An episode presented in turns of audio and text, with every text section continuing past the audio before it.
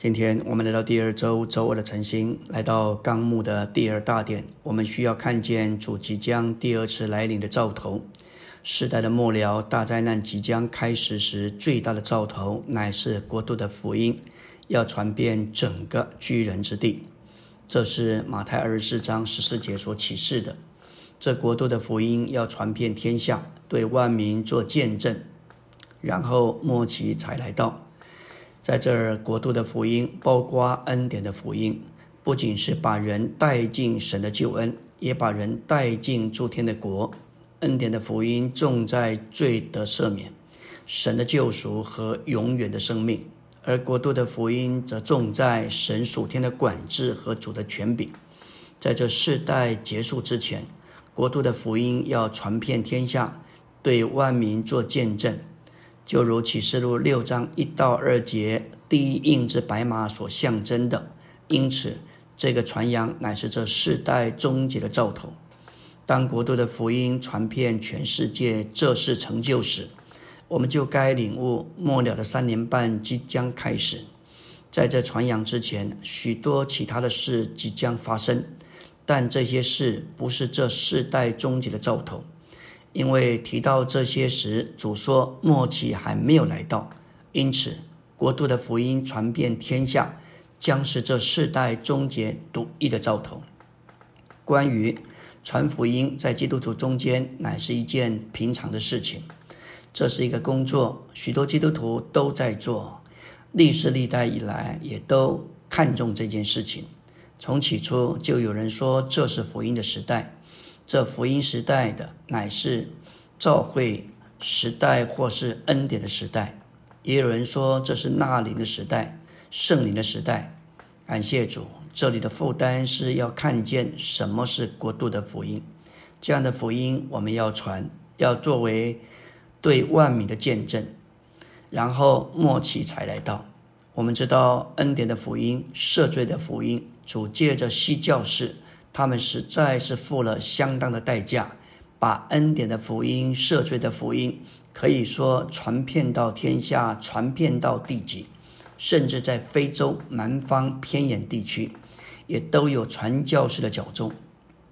今天，在台湾特别偏僻的乡镇、山区、原住民的部落，也都有教堂教会。许多都超过数十年，这福音的传扬还不能够带进末期，或是末期来到。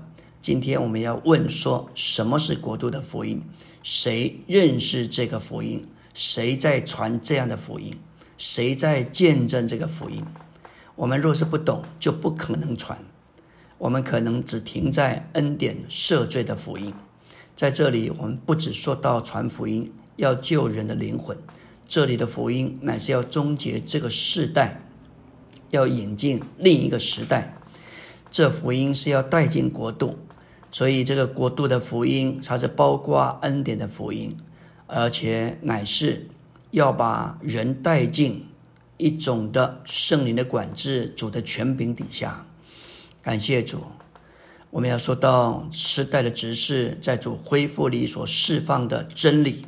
使我们认识神的经纶、新约中的启示，这一切都向我们是开启的。明显的，主是把传国度的福音托付给主的恢复。近一年来，因着新冠肺炎的疫情，的确影响到全地所有的国家。弟兄们在主面前寻求，我们需要认识世界局势乃是神行动的指标。特别众召会要兴起传国度福音的负担，无论是岛内，无论是岛外，我们仍然有许多地区，甚至在台岛许多的乡镇，仍然没有主的见证。因此，我们必须在身体里前去配搭传国度的福音，把人带到神属天的管制和主的权柄之下，使当地有灯台的设立。在那里发光照耀，为主做见证，这一件事情要催促这个末期的来到。我们要说到主的来临，另一个大的兆头就是无花果树所代表的以色列奇迹式的复国。这无花果树乃是给信徒这世代终结的兆头。无花果树代表以色列，在马太福音二十一章十八到二十节说到以色列这一棵无花果树。当时主饿了，他在树上找不到什么果子，不过是有叶子。这正是今天神的选民以色列的光景。叶子指明他们外面有繁茂的复活，有兴旺的情形。他们无论在经济、科技。军事上都是不可忽略的、不可忽视的，但是他们没有果子让神得着满足。许多圣徒都曾去过以色列访问耶路撒冷，今天仍然充满宗教的气氛。但是非常稀奇的，以色列的政府法令明文规定，除非你是犹太裔的，否则不能向本地人传耶稣为福音。实在是无法想象，到今天，他们普遍仍然不接受主，他们仍在努力挣扎。但是，我们看见主的话仍然是信实的。当时他们遭受主的咒诅而枯干了，就是亡国四散了。从主前六百零六年，巴比伦王尼布甲尼撒第一次将神的百姓从犹大地掳到巴比伦。圣经预言说，犹太人还要复国，就是这里所说的无花果树树枝要发嫩长叶。主说：“当你们看见这事，就该知道夏天近了，正在门口了。”所以这也是主再来的一种兆头和预兆。无花果树象征以色列国，虽然在马太二十一章十九节被咒诅。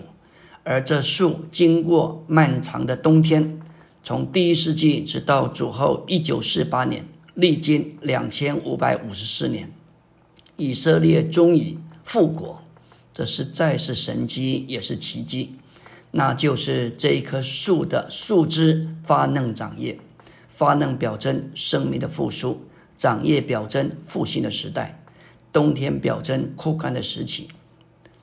感谢主。我们看见神的话是信实的，他要应验。我们都看见这一切，就要领悟主来的日子是何等的近。我们需要警醒预备。阿门。